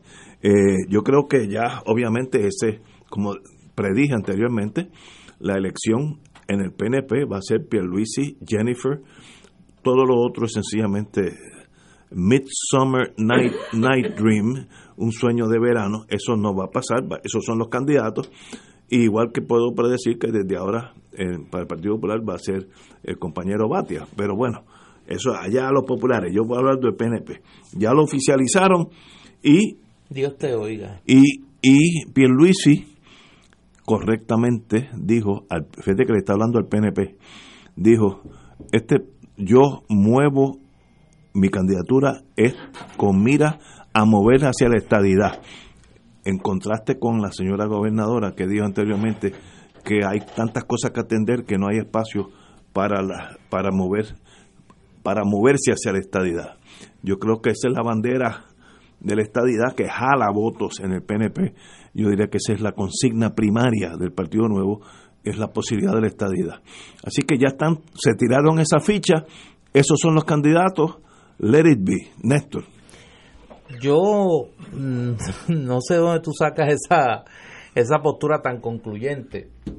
Yo creo que aquí hay señales de que en el PNP la cosa no está tan definida. Si tú te fijas ayer, eh, el grupo de líderes que acompañó a Pedro Pierluisi y a Jennifer González tiene unas ausencias notables de un grupo de alcaldes que me parece que son los que están impulsando la candidatura de la gobernadora, que en el día de ayer también dio un paso, no solo en la dirección de ir montando su equipo político, sino de enviar mensajes como ella ha tratado de hacer.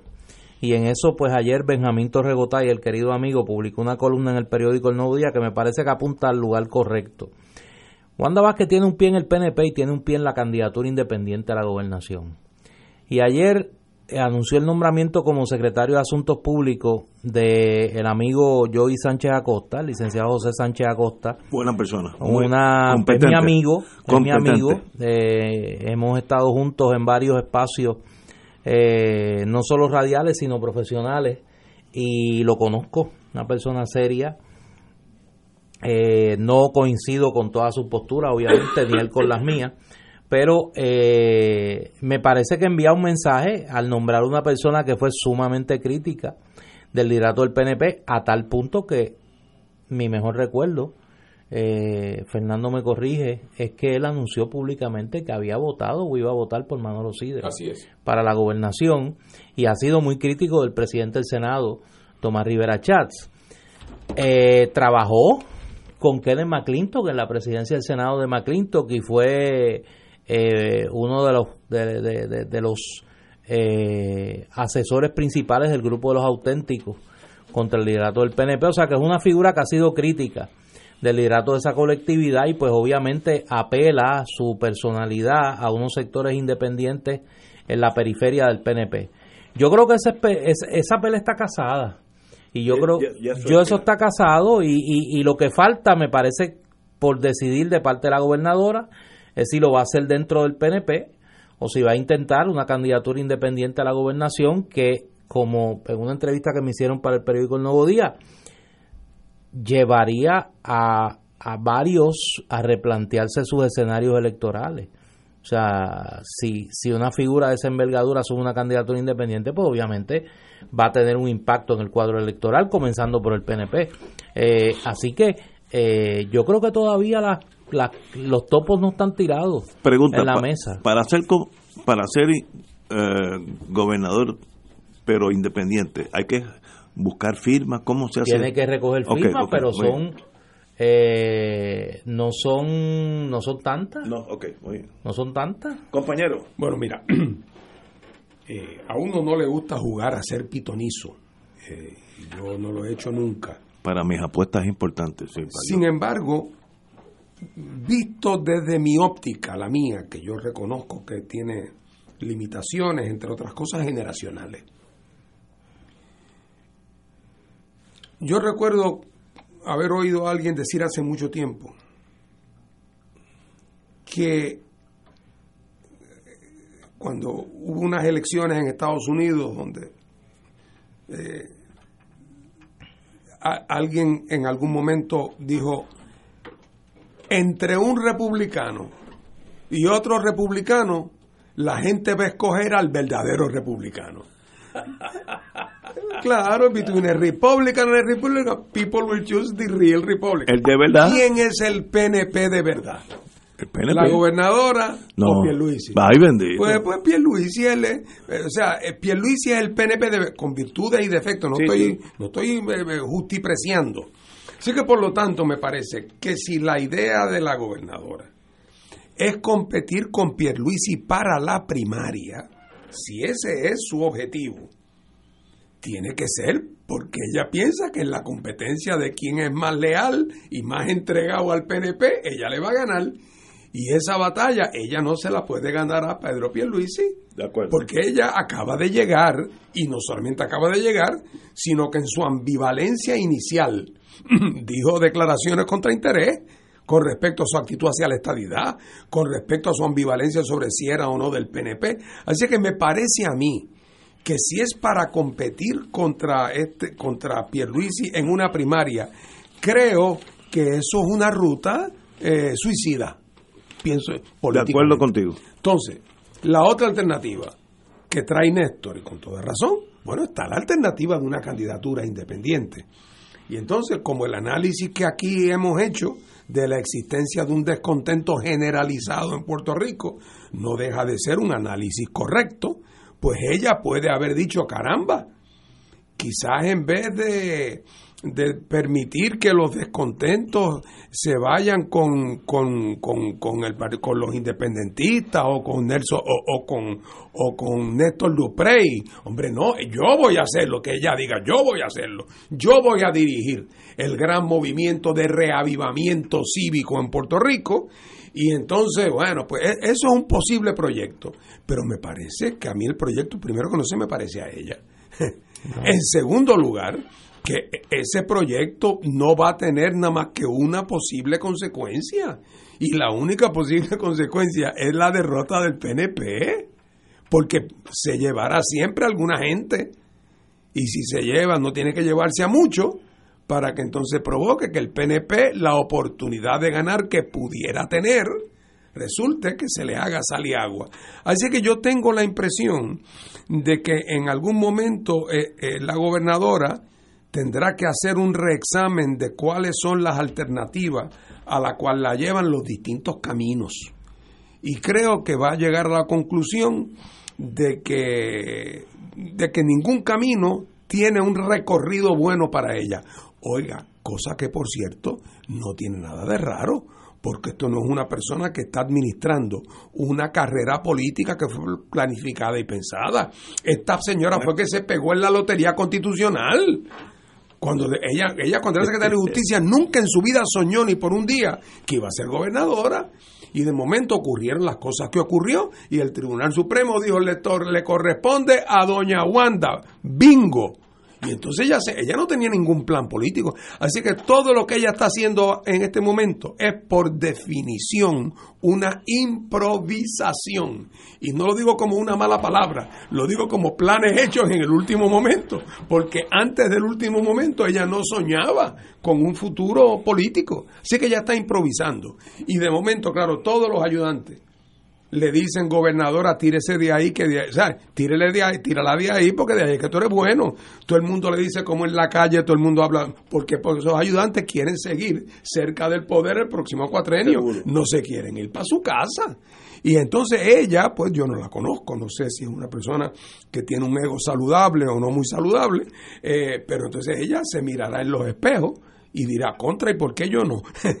¿verdad? Cada vez que pasa por un espejo, mira y dice, caramba, ¿por qué no yo que me veo tan bien aquí en Fortaleza? Así que todo el mundo está sujeto a ese tipo de tentación, todo el mundo está sujeto a ese eh, el halago que le da todo el mundo, algunos elementos de la prensa que momentáneamente la, la glorificaron y ella puede haber llegado a pensar que ella podía ser la solución o una solución a este problema, pero yo creo que según ella vaya meditando cuidadosamente cuáles son las rutas y cuál es la consecuencia de cada una de las rutas, ella se va a dar cuenta que, que francamente eh, ella, su verdadera alternativa es eh, o, o, hacerse soldado de fila en el momento correspondiente y fortalecer a su partido como mejor pueda, o en efecto lanzar una candidatura eh, eh, independiente que la va a llevar a, poder costarle el futuro al partido al cual ella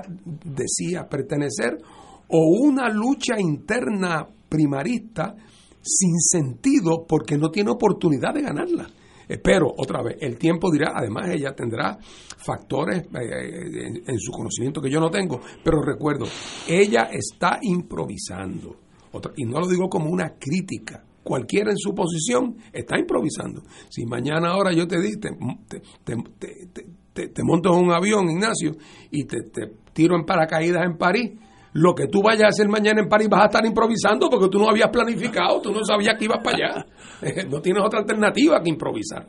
Así es que vamos a ver si esta improvisación en su momento eh, se, se, se convierte en un, en un plan, en un designio pero si yo tuviera que apostar ahora, yo apostaba que una vez que los ánimos bajen un poco, ella sigue con, su, con lo que era su instinto, su plan original, cubrir la vacante por unos meses, hacer un trabajo digno que, y retirar y, seguir su vida. Donde yo no veo eh, varios amigos casi todos, no del Partido Nuevo, pero varios amigos, dice que eh, la posibilidad de ella es muy real en, en, el PNP como candidata a la gobernación. Bueno, pero muy bien, cada cual tiene derecho a su opinión. Ahora, ¿cómo ella busca votos en una primaria en adjunta? En adjunta hay una maquinaria PNP Pipiola también, porque yo los conozco, y Partido Popular de hace 60 años. Es una un establishment que ya saben que Doña Yuya hay que buscarla, porque ella ah, la busca antes de las 7 de la mañana, porque a ella no le gusta que vaya tarde. Eso es así en los pueblos, y esa maquinaria se mueve.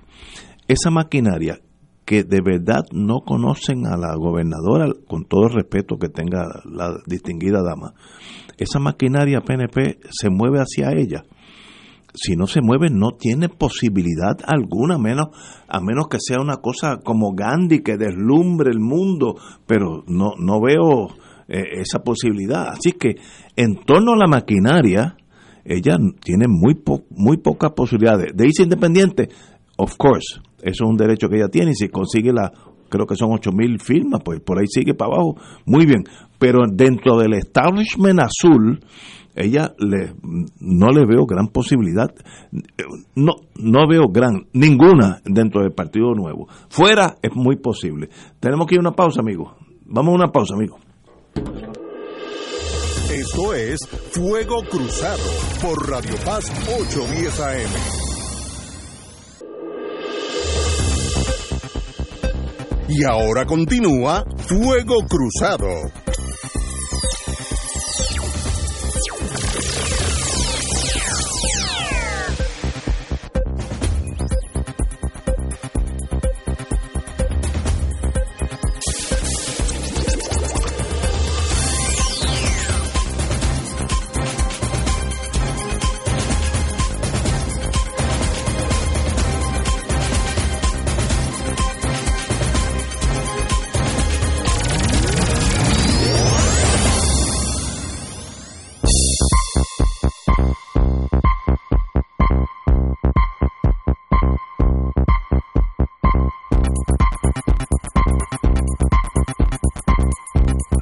Boys and Girls de Fuego Cruzado. Me hacen una pregunta aquí. Eh,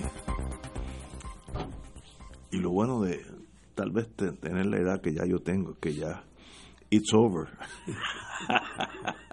Así que bien fácil. Pero una pregunta bien interesante de un estadista, de esos True Blue. ¿Cuál es mi, mi opinión del candidato a la gobernación por el Partido Independentista, Juan Dalmau? Amigo que ha estado aquí varias veces. Bueno, le voy a decir. Por primera vez, y voy a ser bien sincero, porque así la gente, se entiende.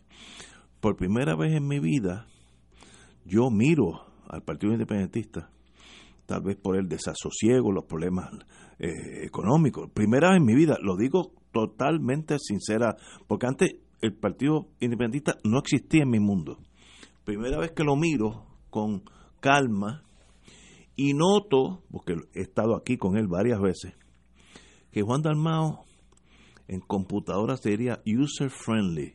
Es una persona suave, amistosa, que cuando uno está con él, y en eso yo soy, bueno, tengo muchos años para juzgar gente, y los abogados de corte desarrollamos esa técnica, es un buen ser humano por dentro también. No es el político que dice dos y dos es cuatro, y no, este de verdad es buena gente. Yo no tengo problema alguno que Juan Dalmao sea gobernador de Puerto Rico. No tengo problema alguno que Juan Dalmao sea presidente de la República de Puerto Rico, porque sé que es un buen ser humano. Eh, y por tanto, con los buenos seres humanos, no importa por dónde caiga la, la ficha de, del dominó, usted está arriba. Así que en ese señor yo confío absolutamente porque lo conozco, digo, en las limitaciones de un ser humano conocer a otro, ¿no? Lo conozco muy, muy detalladamente y es esa, esa felicidad que él tiene, que tú la palpas, ese, ese mirar la vida positivamente, con alegría, hacer su chistecito, así mismo es por dentro. Y con ese tipo de personas yo me la juego y si fuera gobernador de Puerto Rico, bienvenido sea, porque no tengo queja alguno. Contestado a mi compañero que estoy, estos son de la falange, y lo que quiere, esperaba otra contestación. Pues esta es la mía, compañero. Bueno, mira, yo naturalmente yo conozco a Juan muy bien también y, y yo coincido contigo. Eh, Juan es una persona que tiene muchas virtudes.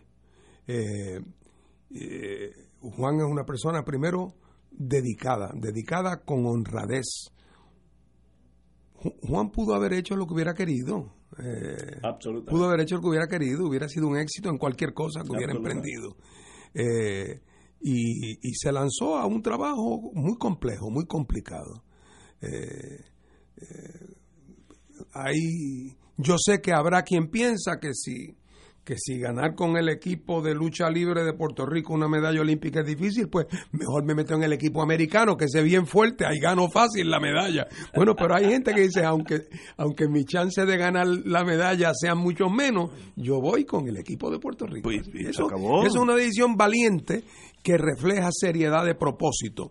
Eh, Juan, eh, las veces que la vida le ha presentado eh, los retos, yo me acuerdo cuando lo de Vieques, que yo me acuerdo cuando yo lo vi en la cárcel, yo, yo vi el, el, potencial de liderato de Juan, yo lo identifiqué en la cárcel.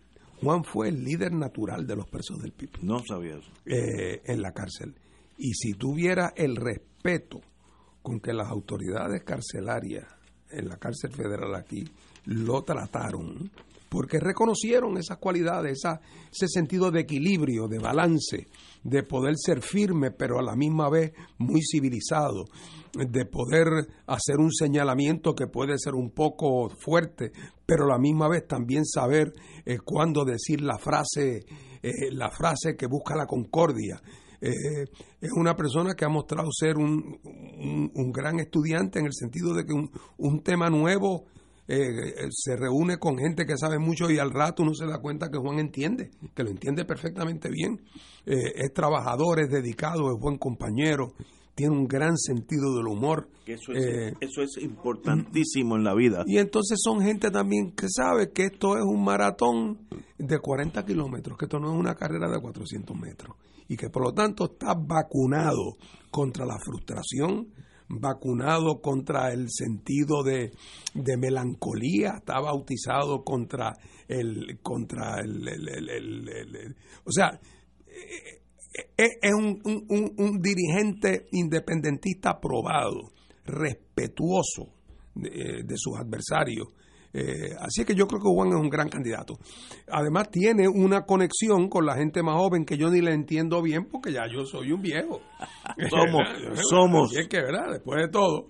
Eh, y él tiene esa conexión y, y cualquiera que examine su trabajo como senador, eh, se dará cuenta eh, de, la, de, la, seriedad con que trabajó, eh, las mil oportunidades que tiene para haber tirado, para haber dado un golpe debajo de la, de, la correa y no lo hace. es un juega limpio, un jugador limpio. Pues al amigo mío de la falange azul que me escribió esto, no sé si con buena sangre o mala sangre, ya contestado. Con Juan Dalmao voy al fin del mundo porque lo conozco y es de primera clase cómo le irá en las elecciones, eso es otra cosa, pero con esperar 11 meses lo podremos tirar al, centavo. Buen ser humano, alegre y bonito por dentro y por fuera, ambas cosas. Así que en ese sentido, Juan, te deseo lo mejor de la vida. Desde la otra trinchera electoral, pero los puertorriqueños tenemos que ser así. Bueno, en el plano del Partido Popular, que hoy no lo hemos tocado, la amiga Rosana López oficializó su carrera por San Juan. Rosana López ya oficialmente es candidata a San Juan por el Partido Popular Democrático. El otro compañero, ay, se me olvidó el nombre. Valdés. también buen, buen amigo, eh, le deseo lo mejor a los dos, pero Rosana López me da la impresión, esto es como apostador, que tiene el momentum del partido, está con Rosana los dos están capacitados, ambos pueden ser excelentes alcaldes, pero me da la impresión que Rosana lleva el momentum electoral dentro del Partido Popular. No sé cómo tú piensas, compañero. Bueno, me da la impresión, otra vez, yo no, no, no, conozco directamente el mundo del Partido Popular en San Juan, pero me parece que ella ha, tenido una altísima visibilidad, eh, atendiendo una serie de temas que son temas con los cuales mucha gente se identifica. Eh, así es que pienso que en la carrera esa interna, con este eh, licenciado Valdés, que es el otro Armando Valdés. Armando Valdés. Buena gente. Tengo la impresión de que ella le lleva, de que ella le lleva ventaja. Yo creo que, que, en el Partido Popular lo reconocen también. Falta ver naturalmente en esa contienda en San Juan quiénes van a ser los otros candidatos. Eh, ya en el caso del PNP, eh, parecía que el candidato seguro iba a ser eh, aquel que fue secretario del Trabajo en tiempos de en tiempos de Pierluisi. Eh, Romero. Romero. Miguel Romero. Muy serio. y, en un momento dado se pensó que la que es ahora secretaria de la gobernación, Zoé Lavoy, tenía algún interés, pero tengo la impresión de que las energías de, la, de Zoé se han dirigido en otra dirección y, así que creo que el PNP se va a consolidar en torno a ese candidato. Eh, entonces habrá que ver qué pasa. El, socio de Néstor, el, ¿cómo se llama? El representante... Eh, Vega Ramón. No, no, el que anunció que quiere ser candidato a alcalde de San Juan por Victoria Ciudadana. Natal. Natal. Conté. Pues eso es una candidatura que habrá que ver qué significa. Natal ha sido popular toda la vida, obviamente ya no lo es. Ya no lo es. Eh, pero evidentemente él piensa crecer sacando votos populares. Eh, o sea, de ahí es que él piensa sacar votos. Eh, y, sin embargo, pues si le saca muchos votos a doña, a, la, a la senadora popular, pues eso puede puede garantizarle la elección al senador PNP. Habrá que ver cómo eso, cómo, eso se, desarrolla. Eh, nosotros eh, eh, tenemos un, un, candidato a, la, a la alcaldía de San Juan que francamente me parece a mí que, que es un muchacho excelente y que Adrián González que lo fue en las elecciones pasadas, ahora está mucho más curtido, más maduro, más, más preparado. Yo creo que va a hacer una gran campaña en San Juan. Así que habrá que ver cómo deja doña Yulín a San Juan es el otro problema. Ahí pueden quedar muchos resentimientos, divisiones, porque la verdad del caso es que yo tengo la sensación, yo no puedo entender con toda franqueza cómo una persona como Carmen Yulín, que alegadamente tiene interés en tener un futuro político en Puerto Rico, puede actuar de una manera tan indiferente a su imagen como alcaldesa de San Juan, daría la impresión, yo no digo que esto sea el caso, pero como si no le importara. Porque no se trata de que tales y más cuales calles están sucias, es que uno no ve un, ni siquiera un esfuerzo de relaciones públicas por tratar de dar la impresión de que se está haciendo algo. Es como si pues como si no, como, si al gobierno municipal de San Juan no le importara el deterioro y entonces ya no está en Puerto Rico y la procuran y no está.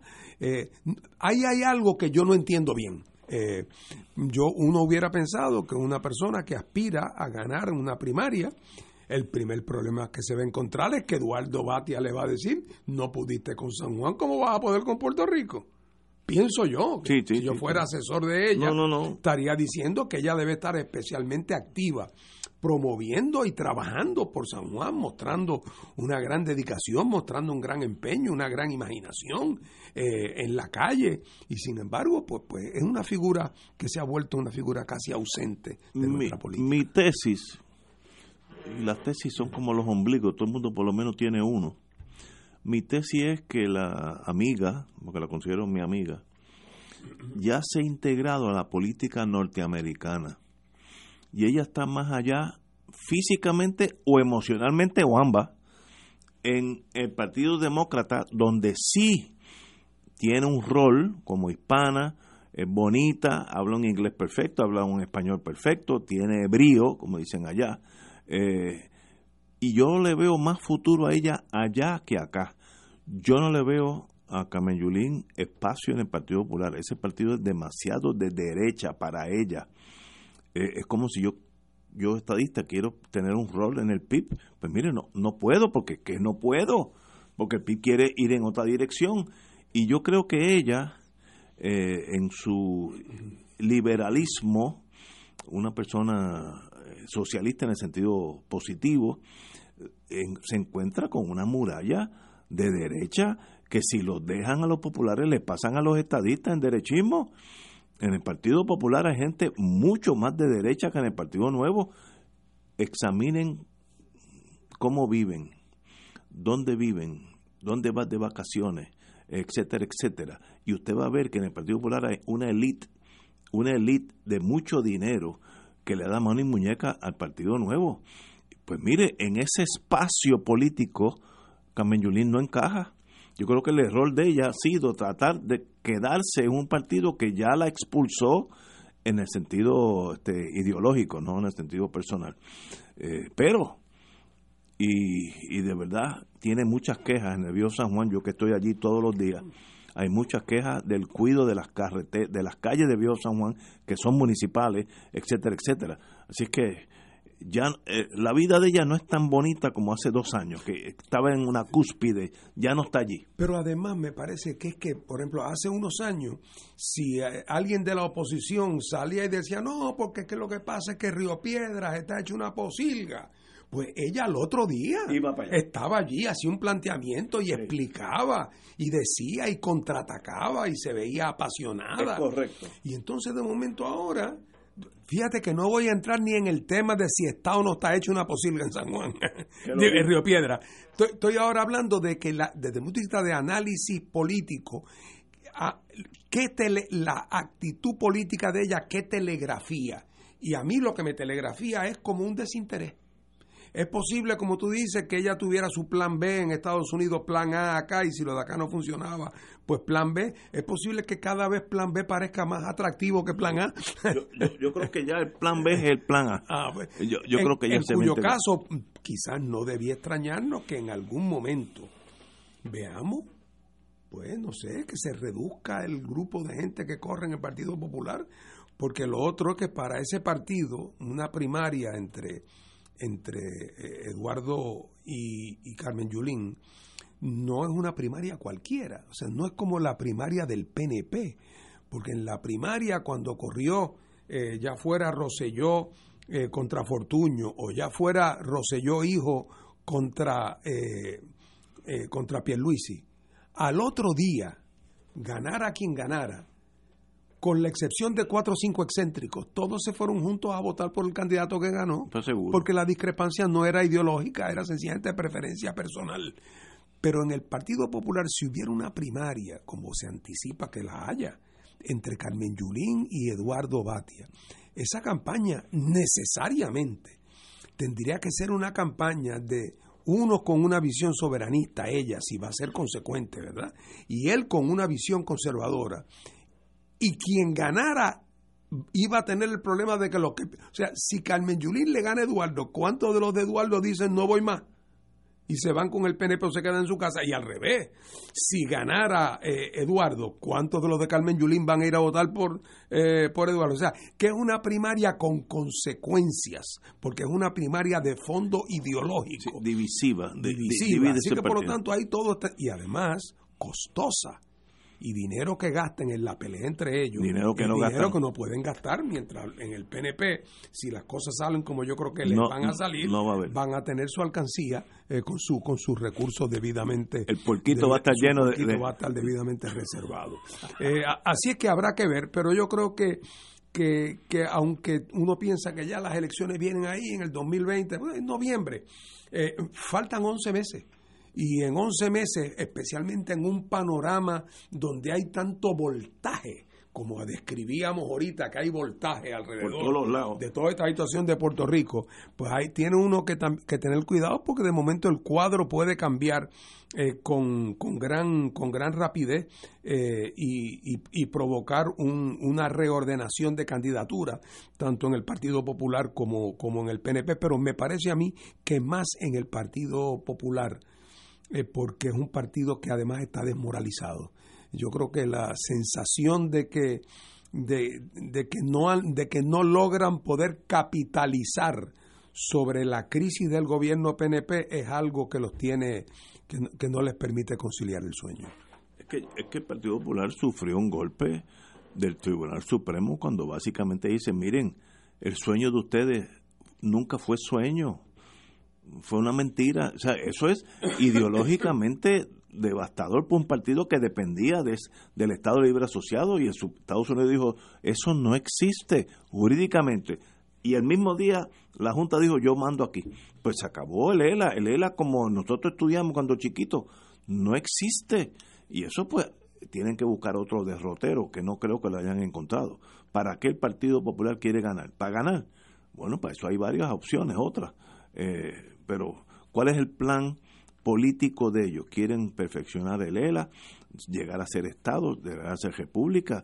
Dime, díganme, pero en este momento están como atolondrados, como el boxeador que cae al piso y en el próximo round se agarra del otro, a ver, para que pase el tiempo.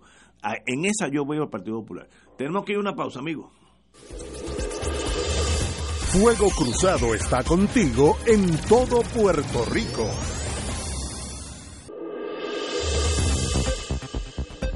Y ahora continúa Fuego Cruzado.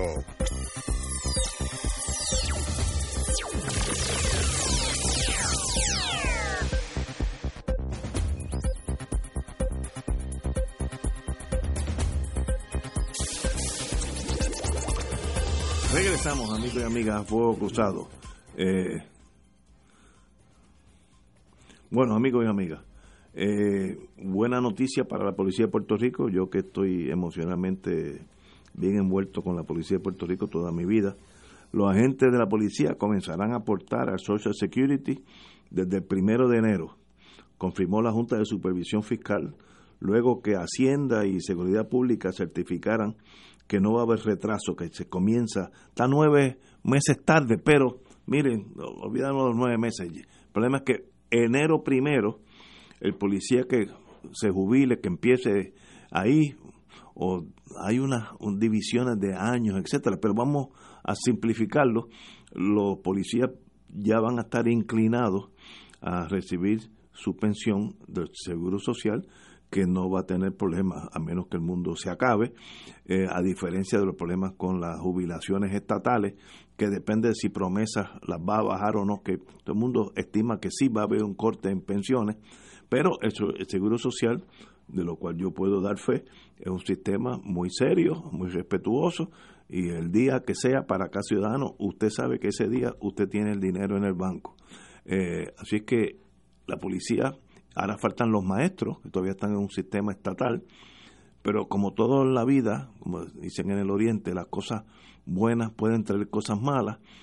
Si los maestros y si los policías se van del sistema de retiro, la quiebra del sistema de retiro estatal va a ser absoluta porque se le va la base que está añadiendo dinero a los retirados de Puerto Rico. Ese es un problema que la veo venir, que ya existe, pero si, si hay una emigración de la policía, como va a suceder, o de los maestros en un futuro cercano, pues se queda el sistema de pensiones de Puerto Rico básicamente dependiendo del Fondo General, que no es una buena idea en estos, en estos años. Compañero.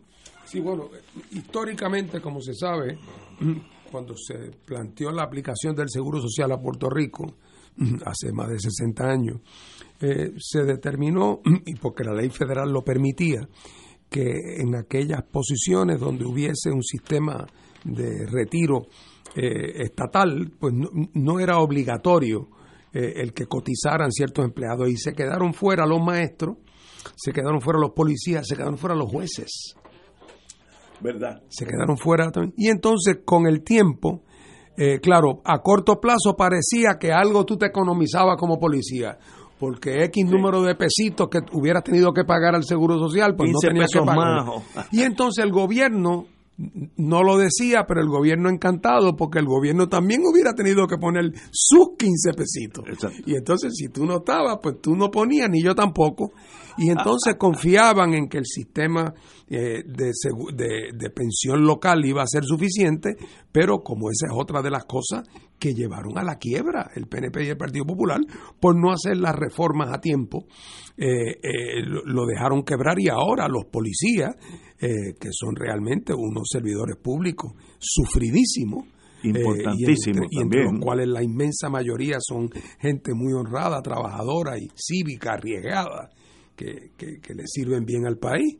Eh, y entonces resulta que esa gente se encuentra con la posibilidad de enfrentar la penuria en su, en su vejez. Es una cosa así, es que yo me alegro de cualquier decisión que ayude a darle algún sentido de, de futuro eh, a estos servidores públicos y a mí no me importa si es el Seguro Social de Estados Unidos, si es el de Alemania, si es el de China, si es uno que tuviera Puerto Rico, porque los sistemas de, de pensiones para empleados públicos se construyen sobre bases actuariales y si, y si se siguen las reglas y no se, y, no se abusa de ello, eh, pues deben poder cumplir con sus expectativas. Eh, así que yo, yo me alegro porque, ya te digo, mucha gente, haber trabajado toda la vida oh. y de momento ahora encontrarse con que lo que, lo, que enfrentan es una vez de penuria, es una, es una verdadera tragedia. Es una tragedia que otra vez repito, no me digan que soy monotemático, pero eso no ocurrió porque Dios quiso.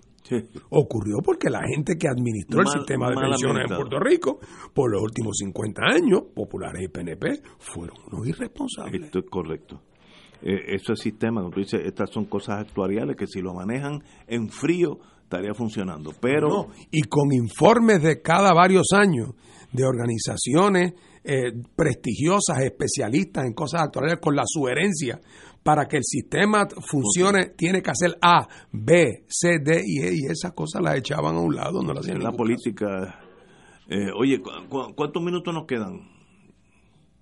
Dos minutos, va tenemos que tal vez dejar eh, una de las cosas fascinantes en nuestro hemisferio latinoamericano, los movimientos sociales en pugna contra el establishment. Países como Chile, que yo, pensaba que ya estaba encarrilado, en ese, hay problemas. Eh, en Brasil también, este, Colombia, Colombia, Ecuador, Ecuador, hay, hay tensión. Lo interesante es qué está pasando qué expectativas tienen los pueblos que se sienten ese desasosiego que hablamos nosotros, pero allá allá se tiran a las calles, allá es un poco más, más fuerte. Yo dije una vez aquí que yo creo que todo esto, sí, no le, no, yo creo que un, un fenómeno dramático, importantísimo, y creo que tiene que ver mucho con el Internet y con los teléfonos celulares la conciencia, porque, hombre, eh, las quejas y las querellas han estado siempre, pero ahora todo el mundo está más consciente. Todo el mundo sabe lo que está pasando. Y, además todo el mundo sabe del éxito que ah. tuvieron aquí, del éxito que tuvieron allá, se movilizan. Eh, eh, en Hong Kong llevan 27 semanas, 27 fines de semana corridas. Las protestas en Colombia, en Chile, como tú dices, que tenía una cierta estabilidad, pero que encubría una, una mala distribución del ingreso. Y la gente ha ido aprendiendo que tirarse a la calle ordenadamente puede producir resultados. El, presidente conservador de Chile va a tener que convocar una asamblea para reformar la vieja constitución de Pinochet, que es la que todavía estaba. Para mí el gran secreto, el gran secreto, el gran misterio, y lo dejo como pregunta, es ¿cómo es posible que esto todavía no se ha extendido a Estados Unidos? ¿Verdad? Porque en Estados Unidos nunca ha habido un por ciento mayor de la población tan dramáticamente opuesto al gobierno de turno. Es verdad que hay otro montón que lo apoya, pero la intensidad de la oposición a Trump no se compara con la intensidad de la oposición. Yo creo y, que... y sin embargo la gente, uno pensaría que se lanzarían a la calle, que habría protestas en Nueva York o en Boston, pero la situación económica está viento en popa, a pesar de que en Estados Unidos también la mala distribución del ingreso es un problema, y aunque el desempleo acaba de bajar ahora al 3 y un cuarto. 3.5 por ahí. Pero todavía, sin embargo, no se nota un aumento importante en, lo, en los niveles, en, el, en, el, en el empuje salarial. Pronto empezará, pero no deja de ser un misterio porque en Hong Kong la gente no estaba muriendo de hambre tampoco, había desarrollo económico. Pero de alguna manera hay algo curioso en esto americano. De, yo no sé si es porque la gente intuye de que si cogen la calle le pueden fortalecer la mano a Trump y pueden convertirlo en un, en un represor. Así es. Pero una de las cosas antes de irnos que me ha sorprendido gratamente es la moderación con que China ha bregado el problema de Hong Kong. Yo al principio pensaba que era otro Tiananmen, eh, plaza de Tiananmen, que iban a haber 40 mil muertos en dos días. Mire, se han portado como una nación.